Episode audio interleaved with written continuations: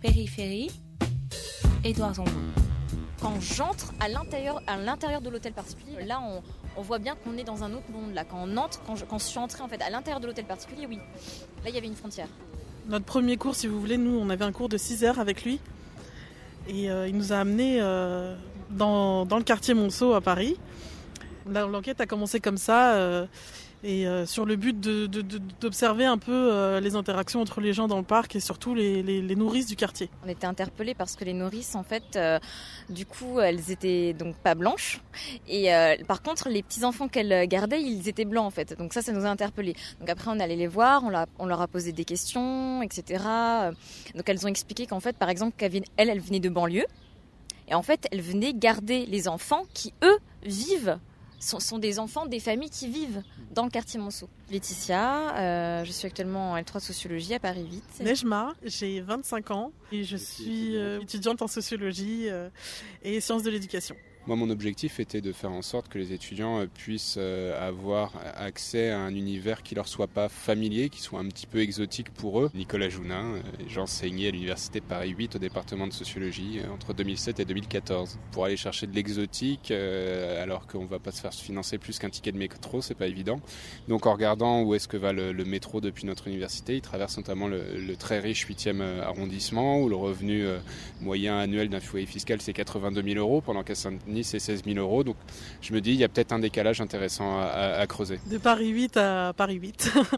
le but c'était ça, c'était de, faire quelques stations de métro pour, euh, pour, euh, pour entrer dans un monde qui est à l'opposé de celui euh, dans lequel on évolue.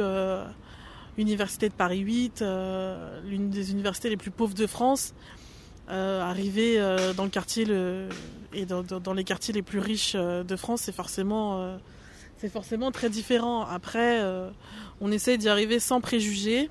Qu'est-ce qui a le plus de préjugés, selon vous, dans cette interaction? Les observés ou les observants? Euh, je pense que pour le coup, ce serait plutôt les observer. L'expérience la plus marquante niveau préjugés, ce serait mon entretien. J'ai fait un entretien avec une, euh, avec une élue du 15e, amie des membre de, de l'association des Amis du Parc Monceau. Je me suis sentie vachement, euh, euh, vachement dénigrée.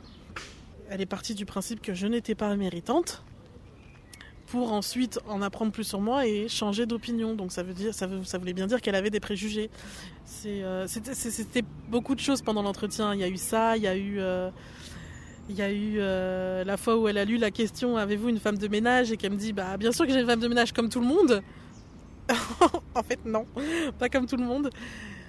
Tout le monde pour elle, c'est pas, c'est pas, c'est pas tout le monde pour nous ça va dans les deux sens. Et je pense que elle a pas su se mettre euh, à la place de du petit peuple. Quel est le monde qui, selon vous, est majoritaire? Celui que vous fréquentez à la fac ou celui que vous avez observé dans le 8e arrondissement? Je pense que le monde majoritaire est celui que je fréquente tous les jours à la fac, étant donné qu'en France, on est beaucoup plus nombreux à. Ne serait-ce que par les chiffres qu'on a étudiés en faisant l'enquête, euh, c'est-à-dire que euh, les revenus moyens euh, annuels à, Saint-Denis sont de 16 000 euros par an, il me semble à peu près, de mémoire, hein, parce que j'ai pas les chiffres. Et, et dans le 8e arrondissement de 80 000 euros, je crois à peu près. Je veux pas dire de bêtises parce que sinon c'est catastrophe. Et il faut savoir que euh, la moyenne des Français euh, revenus annuels se rapproche beaucoup plus des revenus de, de Saint-Denis. Donc je pense que la majorité euh, de- de- des Français se rapproche plus des, des habitants de Saint-Denis. Maintenant, euh, la classe dirigeante et euh, la seule classe qui a conscience d'être une classe sociale et qui, et qui, et qui agit en soi et pour soi, c'est bien la classe euh, euh, qui domine ici. Ça vous a donné une lecture de classe? Beaucoup plus, ouais. On, on prend conscience. Périphérie, Périphérie.fr Alors moi, je vous avouerai que jusqu'ici, je ne savais pas ce que c'était un hôtel particulier.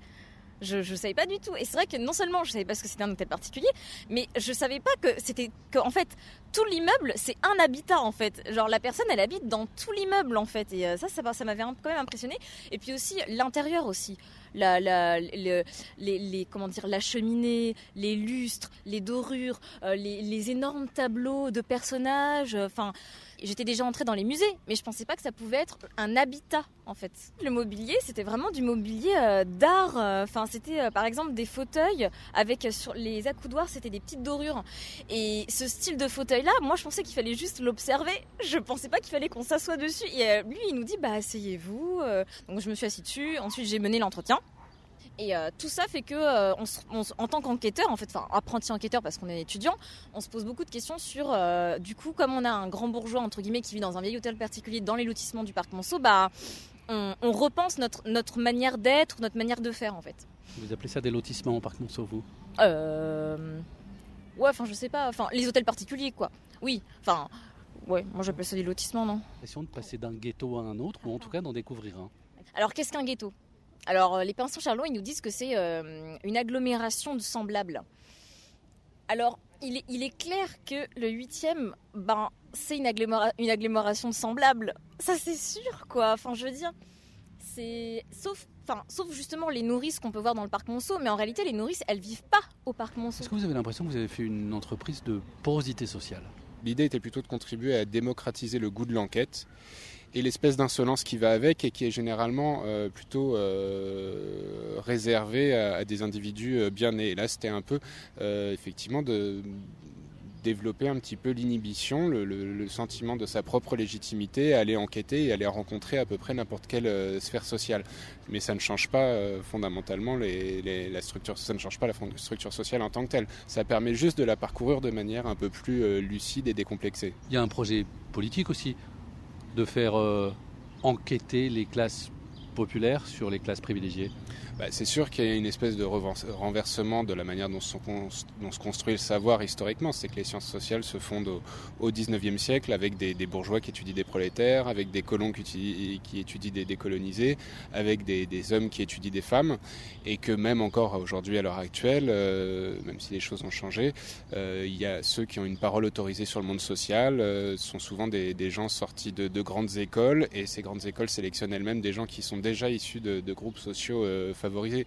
Donc le fait de se dire que bah oui, on vient du 93, on vient d'une université euh, sous-dotée, discriminée, alors que c'est là par ailleurs qu'étudient les, majoritairement les classes populaires et que c'est par là que la, démocratisation de l'enseignement supérieur pourra arriver, bah, on ne se refuse pas d'aller étudier une, classe sociale beaucoup plus euh, favorisée, dotée de davantage de, confort matériel, de biens et d'honneur. Les étudiants ont, pu euh, comprendre un certain nombre de, de codes, de- d'institutions, euh, euh, mais ils ont compris aussi justement la solidité de ces, des classes sociales, le fait que le, le statut, les honneurs, le confort matériel dont, dont bénéficient les gens qu'ils ont rencontrés sont euh, solidifiés par un certain nombre de réseaux, d'institutions, de passage par certaines écoles, euh, d'alliances matrimoniales, etc., qui font qu'ils ont relativement peu euh, de chances euh, comme moi au demeurant, euh, de, par exemple, d'un jour d'être membre du cercle d'union interalliée, qui était une des institutions qu'ils ont étudiées. Vous qui étiez dans la position de l'observateur,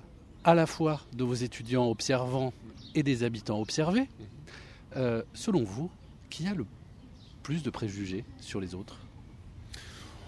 Ah, je, pense qu'à l'origine, ça se vaut. En revanche, à la fin, comme euh, les étudiants ont fait euh, justement tout un travail d'analyse, de, braquer euh, différents projecteurs, de retravailler au fur et à mesure les termes qu'ils utilisaient pour décrire les choses, et on les retravaillait ensemble, collectivement. Forcément, à la fin, sinon ça n'aurait servi à rien, et ça aurait été particulièrement désespérant sur cette démarche pédagogique. À la fin, je pense que les étudiants ont moins de préjugés que leurs interlocuteurs qui n'ont pas fait à ce moment-là, au moment où ils les rencontrent, le, le même travail, mais qui, s'ils faisaient le même travail, pourraient également euh, déconstruire les préjugés qu'un certain nombre d'entre eux peuvent avoir sur les, les banlieues dont sont issus les, les étudiants. Est-ce que finalement vous les avez pas, vous leur avez pas fait dresser une sorte de constat de la cartographie d'un ghetto? Oui, tout à fait. Alors effectivement, si on compare, euh, ne serait-ce que bon, des indicateurs un peu grossiers comme euh, la, la structure sociale, la répartition des catégories socioprofessionnelles à Saint-Denis dans le 8e arrondissement et, et- et en France, bah, le Saint-Denis a ses spécificités, mais au fond moins éloigné du paysage euh, socio-professionnel de la France que ne l'est le 8e arrondissement. En termes de revenus, en termes de proportion d'ouvriers, d'employés, de cadres, etc., Saint-Denis est plus proche de la moyenne nationale que ne l'est le, le 8e arrondissement, qui en est très loin. Et si on appelle ghetto euh, l'agrégation de gens qui se ressemblent euh, socialement, bah, le 8e est davantage un ghetto que Saint-Denis.